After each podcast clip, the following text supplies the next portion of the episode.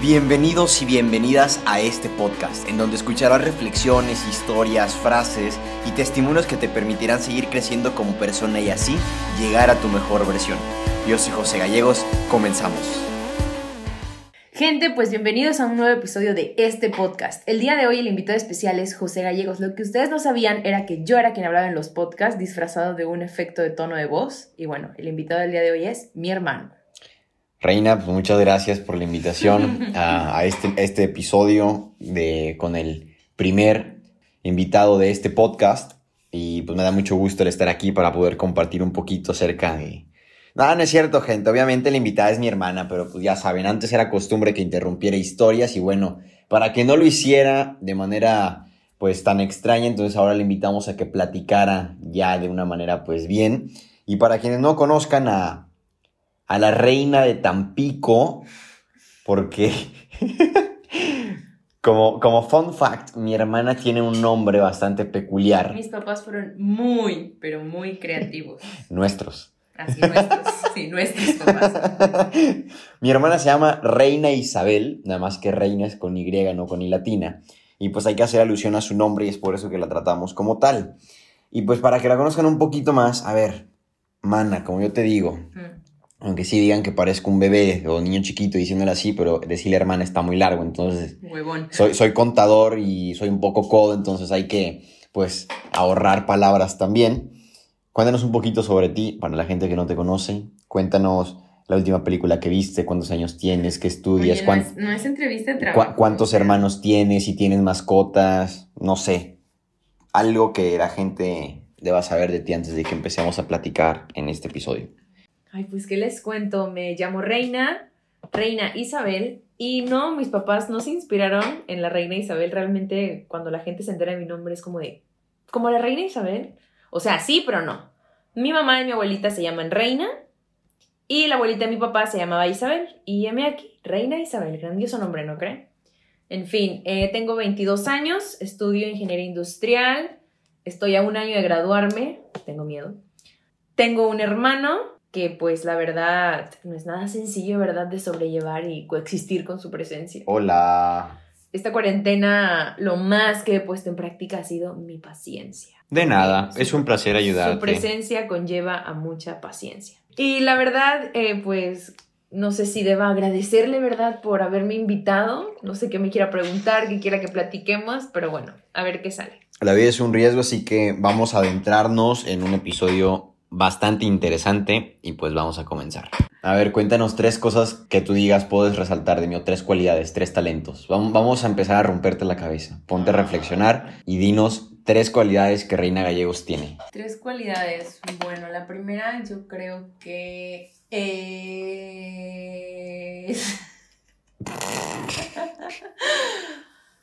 yo creo que ser apasionada por lo que hago. A veces todo lo que nos toca hacer, lo que nos se va presentando no es sencillo, pero una vez que le encuentro el gusto a lo que estoy haciendo, me gusta ser apasionada en el aspecto de de verdad poner todo de mí en esto que estoy haciendo, como ser entregada a cada sí que doy y, y no dejarlo a medias. Me diste uno nada más. Ah, sí, nada más. Faltan dos. La otra, no sé.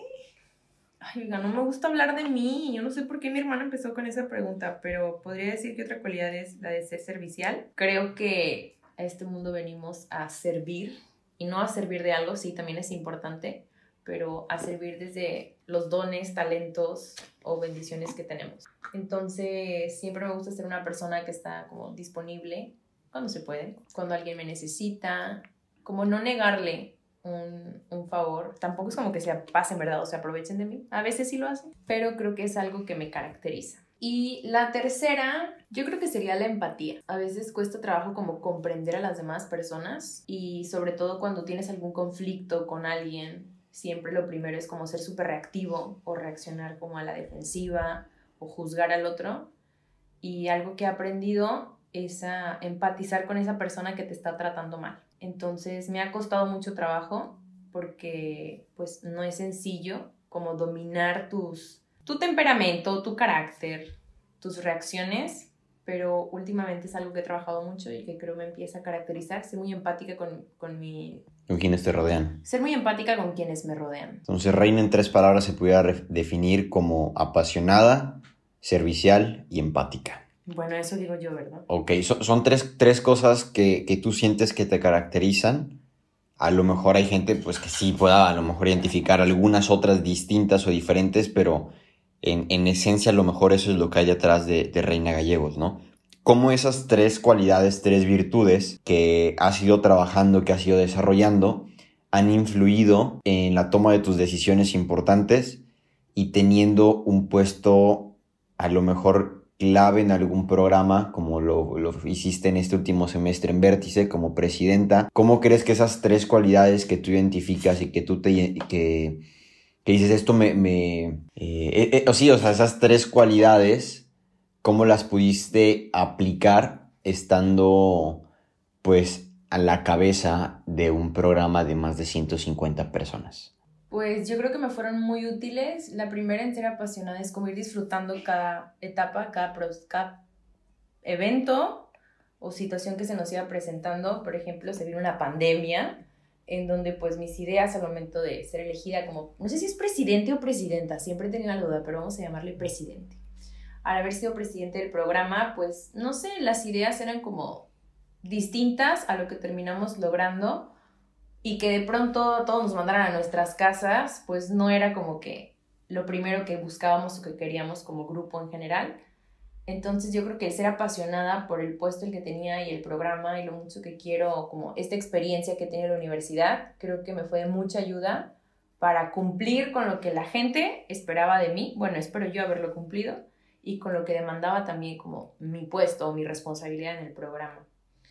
Lo de ser servicial, eh, a mí no me gusta como la gente que está al mando y solo pide que hagan las cosas y espera ver los resultados. A mí me gusta ser parte de.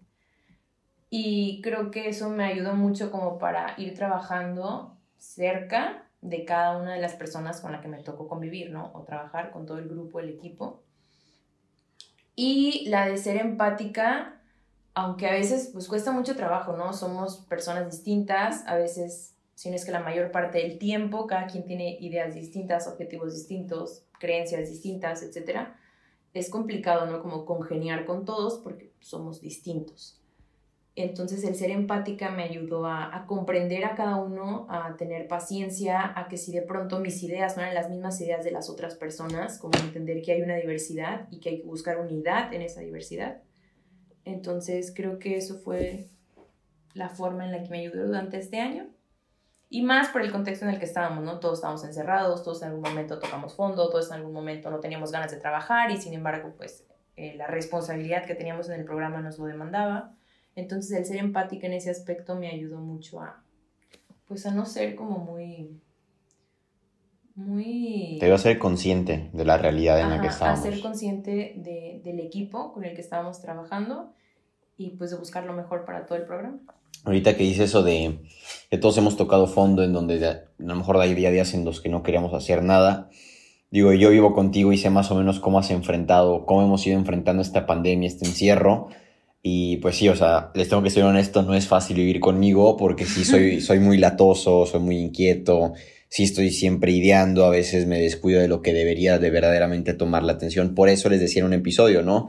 De uno de los hábitos de la gente altamente efectiva es poner primero lo primero porque hay que saber qué es lo más importante. Pero bueno, retomando esto que decías, eh, ¿cómo has lidiado con estas batallas internas que a veces la gente incluso más cercana a ti no podemos percibir para poder seguir con tus responsabilidades, con tu escuela, con la, la, pues la situación esta de ser líder de un programa, de tener que estar viendo cómo pues brindarles una experiencia adecuada a las personas que son parte y la segunda, cómo fue que enfrentaste de manera interna y a lo mejor en tu silencio estos momentos de, ¿sabes qué? No tengo ganas de hacer nada.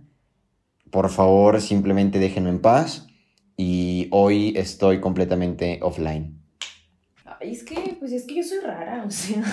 Es de familia.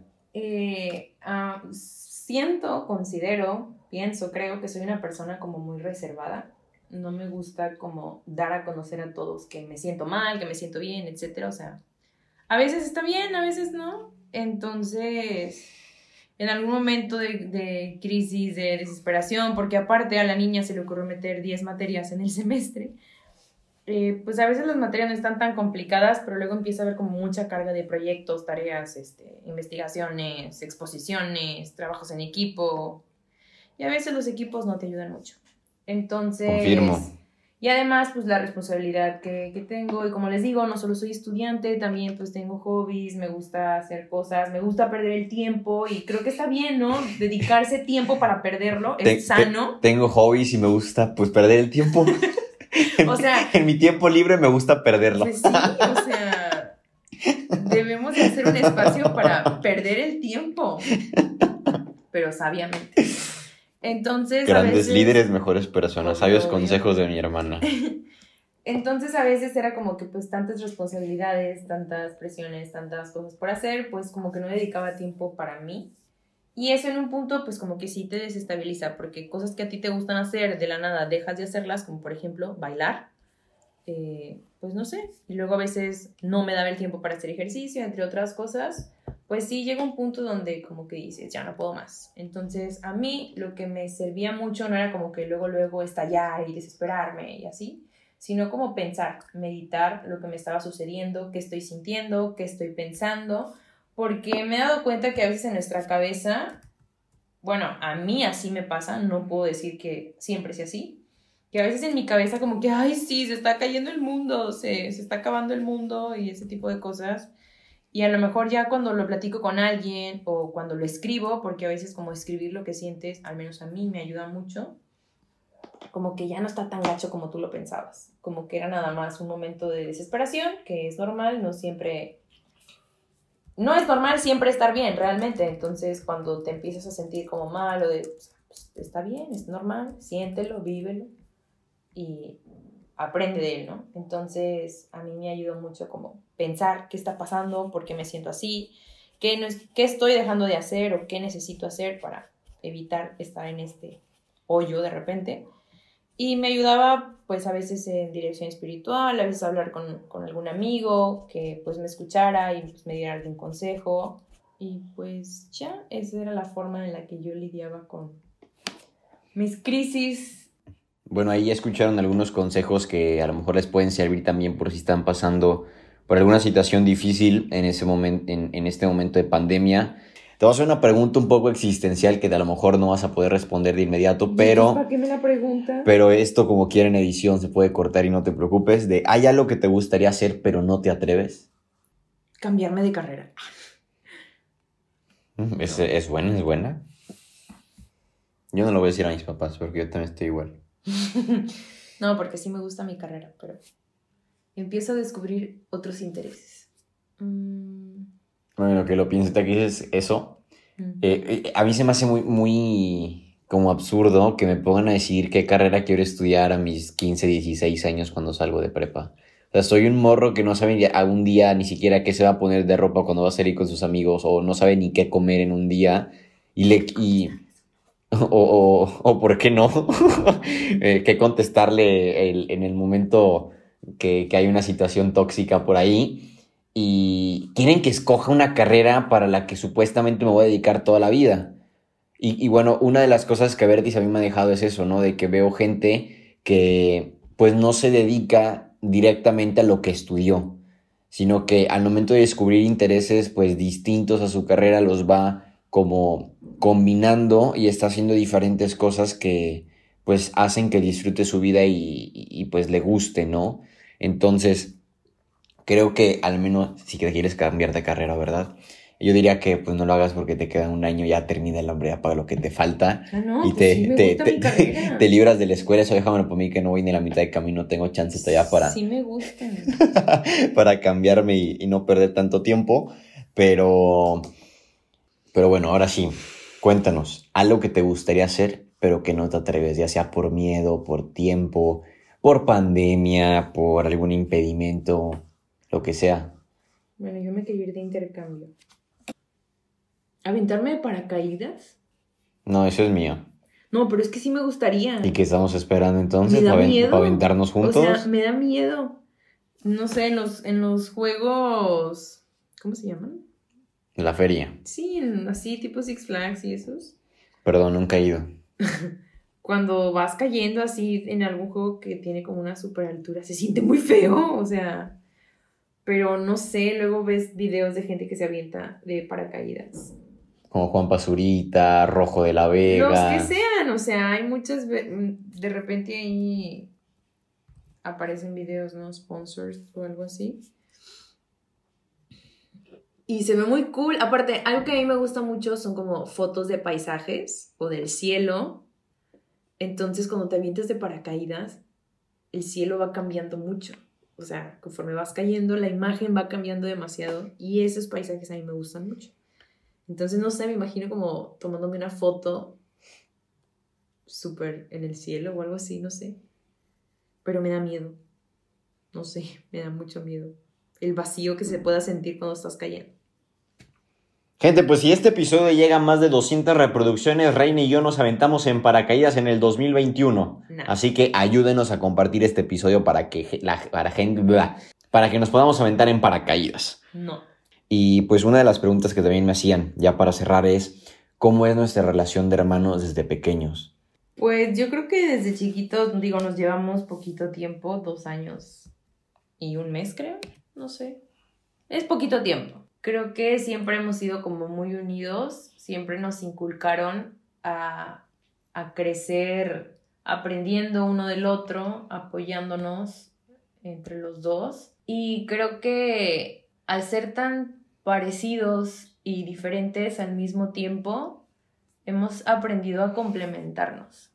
O sea, yo no sé si quienes nos escuchan tengan hermanos, pero siempre existen estas comparaciones, ¿no? En que uno es así y el otro no es así, pero cada quien tiene como su estrella, cada quien tiene su luz, su ángel. Y en el momento en que dejas de compararte con tu hermano y empiezas a darte cuenta que, que tú eres tú y Dios, la vida, el universo, como ustedes quieran llamarle, te, te dio lo que te dio, o sea, es trabajar en potenciar eso y justamente ahorita en el libro que empecé a leer es como crear unidad en la diversidad, decía una frase. Entonces... ¿Qué libro estás leyendo? Los siete hábitos de la gente altamente efectiva. Que consta que tú te diste cuenta de ese libro y empezaste a querer compartir cuando yo decidí leerlo, así que bueno. Para que vean gente la influencia que, tengo incluso en mi hermana.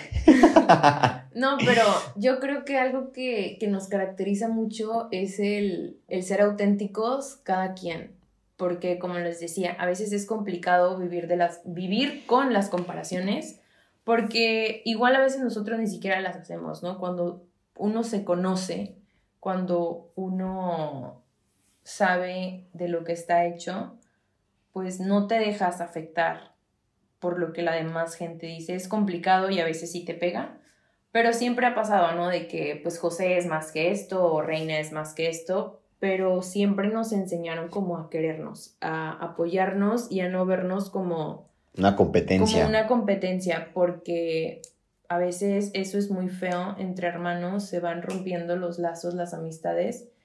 Y creo que, como les digo, algo que a nosotros nos enseñaron es como estar el uno para el otro. Si a lo mejor yo no puedo en esto y veo que mi hermano tiene ese don o ese potencial, pues ayúdame. Es como irnos complementando ir creando una bonita relación, que creo a veces es como lo más pesado, ¿no? De, tener un hermano. Aparte de que, pues, si te sale eh, molestón, inquieto, como fue mi hermano. Pero yo creo que eso es lo que más valoro, ¿no? Que, que no existan comparaciones y si la gente los hace como nosotros saber lo auténticos que somos cada uno y complementar esas autenticidades. Y creo que es como lo que más valoro de, de nuestra hermandad.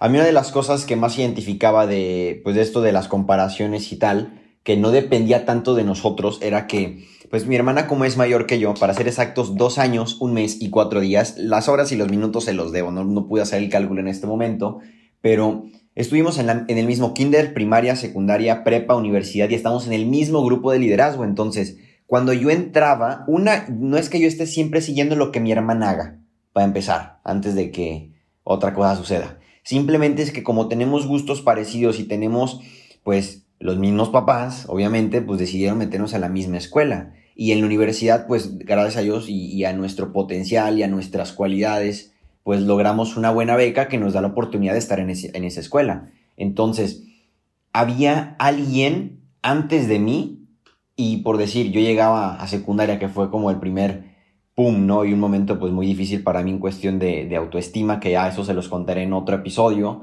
Eh, era como de, ah, tú eres, tú eres José Gallegos, hermano de Reina. Y yo, pues sí. Entonces los maestros a veces también caían como en esto de que, oye, tu hermana era así y, y asá, hacía esto, hacía el otro. A ver si tú no eres así o a ver si eres igual a ella. Entonces... A ver si no eres igual de parlanchín que ella.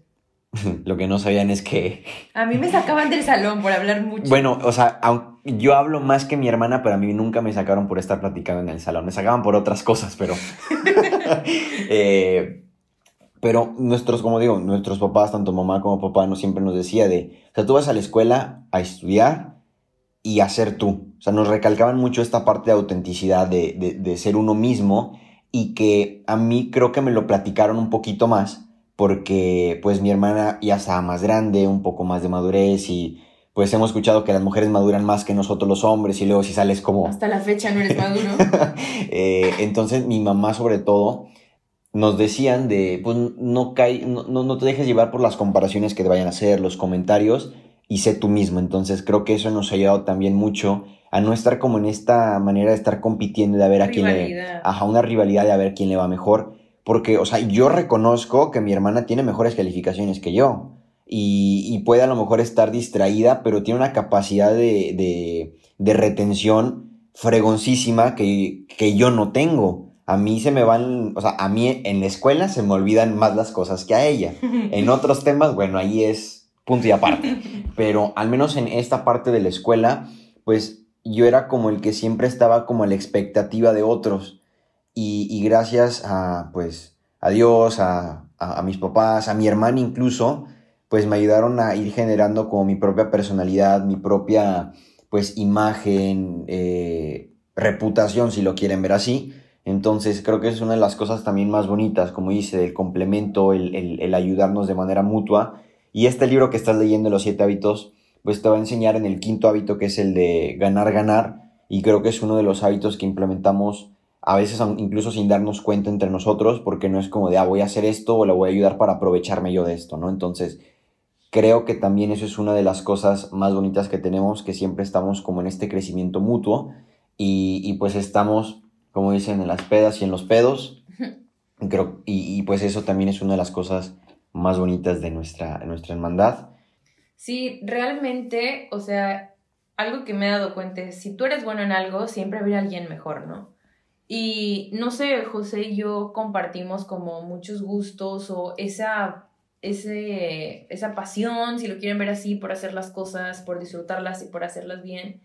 O sea, realmente siempre hemos sido como pues personas o alumnos destacados académicamente y en nuestra esencia como persona pues somos raros, ¿no? Entonces a veces nuestra rareza se parece. Pero pasa mucho, ¿no?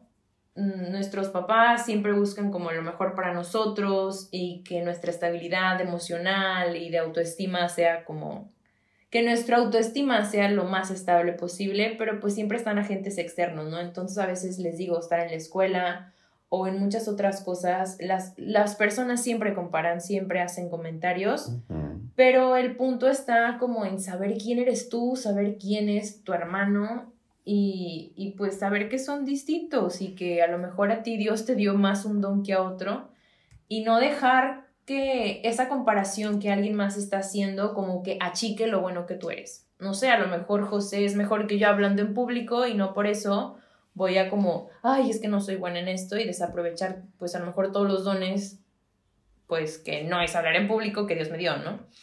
Entonces, creo que eso es algo sumamente importante porque eso cambia la, la relación que tienes con tus hermanos, porque no lo ves como, eh, no sé, pues digo, no sé si alguien en algún punto llegue a ver a su hermano como un rival, pero no es algo que nos pase a nosotros. Si tienes a, Caín y Abel, que hasta lo mató. Pero es algo que pasa, por lo que les digo, las comparaciones. Y no nada más es compararte entre hermanos, es compararte entre tus amigos entre las personas que te rodean y cuando empiezas a buscar o a prestar mucha atención en las comparaciones, empiezas a alejarte de ser quien tú eres. porque solo buscas encajar o alcanzar lo que las demás personas tienen para ser como ellos. Y eso puede desviar la relación con que, que tenemos, ¿no? Como hermanos. Pero afortunadamente hemos sabido manejarla. En algún punto, claro que nos ha afectado porque, como les digo, o sea, créanme que no está bien estar siempre bien, entonces siempre hay cosas que te afectan, siempre hay cosas que te tumban, pero con mucho trabajo de autoconocimiento, con, con apoyo, platicando con, con las personas, con, con, tu hermano, con tus papás, con tus amigos, pues vas como lidiando con ello y asentando las cosas. Entonces, creo que eso es algo que nos caracteriza mucho como hermanos. Y fíjense que ahorita lo que decías de está bien no estar bien, esa es otra de las cosas que pues nos ha ayudado también como mejorar esta relación porque como nos parecemos mucho, pues hagan de cuenta que hay una liga, ¿no? Que mi hermana tiene agarrado de un extremo y yo tengo agarrado del otro. Y los dos como jalamos para nuestro lado, ¿no? De que, o sea, es que yo soy el que estoy bien o yo soy la que está bien pero ha habido momentos en donde tanto uno como el otro le ha hecho ver como los errores que ha cometido y creo que en este sentido yo soy el que más se ha visto en esta experiencia como al que le han jalado las orejas, como al que le han dado este feedback. Y eso es una de las cosas que mi hermana más me hace ver que es, o sea, hijo, abre los ojos, amigo, date cuenta de que, o sea, la estás cagando en pocas palabras porque yo era mucho, todavía más de lo que soy ahorita, de, de terco, y no me daba cuenta de mis errores, no me daba cuenta de que a lo mejor algún comentario, alguna actitud, pues podía lastimar a otros, que aclaro, ahorita no es que me, que me mida antes de decir las cosas, sí lo hago un poquito más, pero, o sea, si te molesta mi actitud, si te molesta mi forma de ser, querido, querida, tienes que tener un trabajo interno al doble que yo, una disculpa por decírtelo, porque, o sea, la gente tiene un temperamento, tiene un carácter, tiene unos talentos, hay gente que sí los usa, hay gente que no, hay gente que tiene problemas de autoestima. Yo en su momento los tuve y a lo mejor es mi mecanismo de defensa ser así ahorita, ¿no? Son muchas cosas, pero... Seguimos trabajando. En, seguimos trabajando en, ser mejores personas. En ser mejores personas y es por eso de este podcast. Y qué mejor manera de poder compartirles un, cómo tener una mejor relación con tu hermano, con tu hermana. Fit Reina Gallegos, así se va a llamar. Imagínense, después de quién sabe cuántos minutos ya tiene título porque no sabíamos de qué íbamos a hablar. Pero a lo que iba es que mi hermana me ha hecho ver que hay veces en las que tomo una actitud demasiado egocentrista.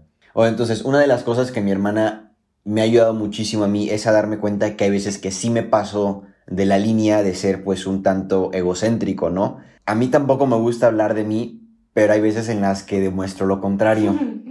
Y, y se me pues se me van las cosas de las manos, ¿no? Entonces, el tener un feedback, el poder tener a alguien que te digan las cosas como son y te topes con pared y te caiga como agua de, de un balde de agua fría, te hace darte cuenta de las áreas de oportunidad que tienes. Y qué mejor manera de poder tener a una persona que te haga ver las cosas de tal manera, pues una que vive conmigo, que he convivido a diario con ella en esta pandemia, que nos hemos pues ido hombro a hombro, pues levantándonos a veces, eh, pues sí, sobrellevando esta situación y que me lo diga de esa manera, pues ha contribuido a la persona que soy el día de hoy, que sigue en proceso, que sigue en crecimiento, que sigue pues regándole en su momento, pero mm, como decíamos, no sabemos si tienes hermano o hermana, pero una, tener una compañía de este tipo puede ser pues tu confidente también, tu tapadera de vez en, de vez en cuando, o tu cómplice, ¿por qué no? Para hacer cosas buenas, porque e, e, es de las cosas que pues nosotros más hacemos, nunca nos hemos escapado, nunca hemos hecho nada malo.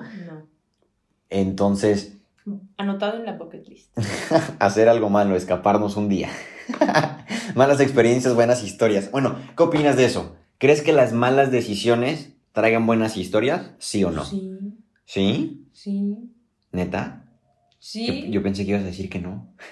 O sea, una mala decisión, yo creo que al momento en que la cuentas es una super experiencia de aprendizaje, de, ah, de darte así como de, chale, bro, la regaste. Y al momento que la compartes, pues a lo mejor te vienen aprendiendo más las personas que te escuchan de, ok, eso no lo tengo que hacer. Ok, puede ser. Pero pues, pues es como todo, ¿no? O sea, todo lo que va formando tu vida te ha hecho lo que eres hoy. Entonces, todo lo que vivas y platiques y compartas, pues vale la pena. Pueden ser, sí pueden ser buenas historias si sabes utilizarlas. Sí tiene sentido, me gusta eh, este tema porque había... Bueno, yo pensando como en personas racionales, Sí, prudentes, O que ponle. no se tropiezan con la misma una, piedra. eh, haber hecho que te trajo buenos resultados. Digo, hay Digo, que... hay- tampoco es como que, bueno, voy a empezar a tomar puras malas decisiones para tener buenas historias. o sea, Ajá, no. tampoco, tampoco, tampoco. Entonces, me gusta mucho esta pregunta porque había, había una persona que me había hecho esta propuesta y que platicáramos sobre, a ver, es verdad, de hecho ahí está anotado en uno de los post-its, de malas decisiones versus buenos momentos. Hay veces en las que sí decidimos cosas malas o cosas que no son tan buenas, que nos traen historias que contar que dices, obviamente si hubiera dicho que no, pues no hubiera pasado.